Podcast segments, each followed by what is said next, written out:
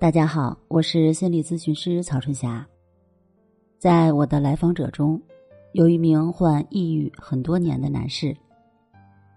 他说自己的病情反反复复，很痛苦，但是让他感觉最痛苦的是找到了方法，自己却没有办法坚持。这些年呢，断断续续找了很多方法。不管什么方法，最初几天还有点动力，等过了这个新鲜劲儿，就再也不想坚持了。会被症状打败，每天只能躺在那里胡思乱想，想一段时间发现不行，想再多也没用，还是去找新的方法。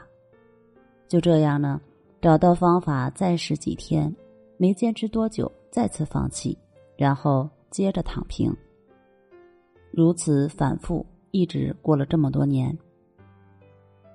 他问我：“老师，有没有什么办法能让我先好起来，让那些症状消失，然后我再按你说的去练习？现在吧，每天太难受了，什么也干不下去，只想躺着。如果总这样下去，我是不是只能终身服药了？”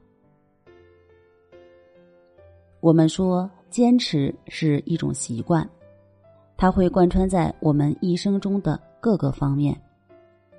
读书需要坚持，没有小学、中学、高中十二年的积累，你不可能考上大学。那锻炼身体也需要坚持，健康匀称的身体不是一个月、两个月就可以练成的。减肥呢，也需要坚持。靠那些减肥药物快速瘦下来的体重，还会快速的反弹回去。战胜抑郁症当然更需要坚持，它和减肥、锻炼身体、读书一样，不是一天两天就可以看到效果的，需要每天持续的努力，在时间的积累下，一点一点由量变最终到质变。任何心理问题都不可怕，可怕的是。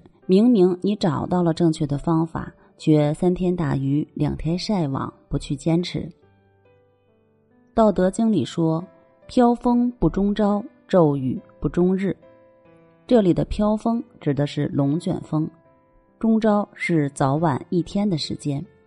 意思是说，龙卷风从开始到结束，一般只有几分钟到几十分钟，不会刮一整天。狂风暴雨虽然来势凶猛，但是也不会超过一天，很快就会消失了。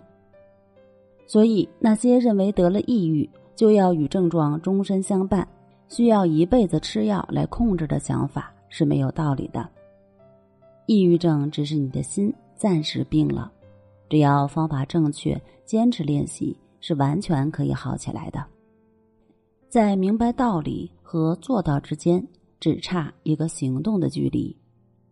如果你只是每天躺在那里，你会发现身体会越来越没有力气。当你行动起来，有一个规律的作息时间，身体的阳气生发起来，精神头就会越来越足。再配合每天早晚的关系练习，抑郁会离你越来越远。抑郁症让人看不到希望。但这绝对不意味着你要放弃希望。明天还会到来，昨天已经过去，把握今天才是你最应该做的。无论如何，都不要把今天过成昨天的样子，哪怕你只是进步了一点点，也好过日复一日的一成不变。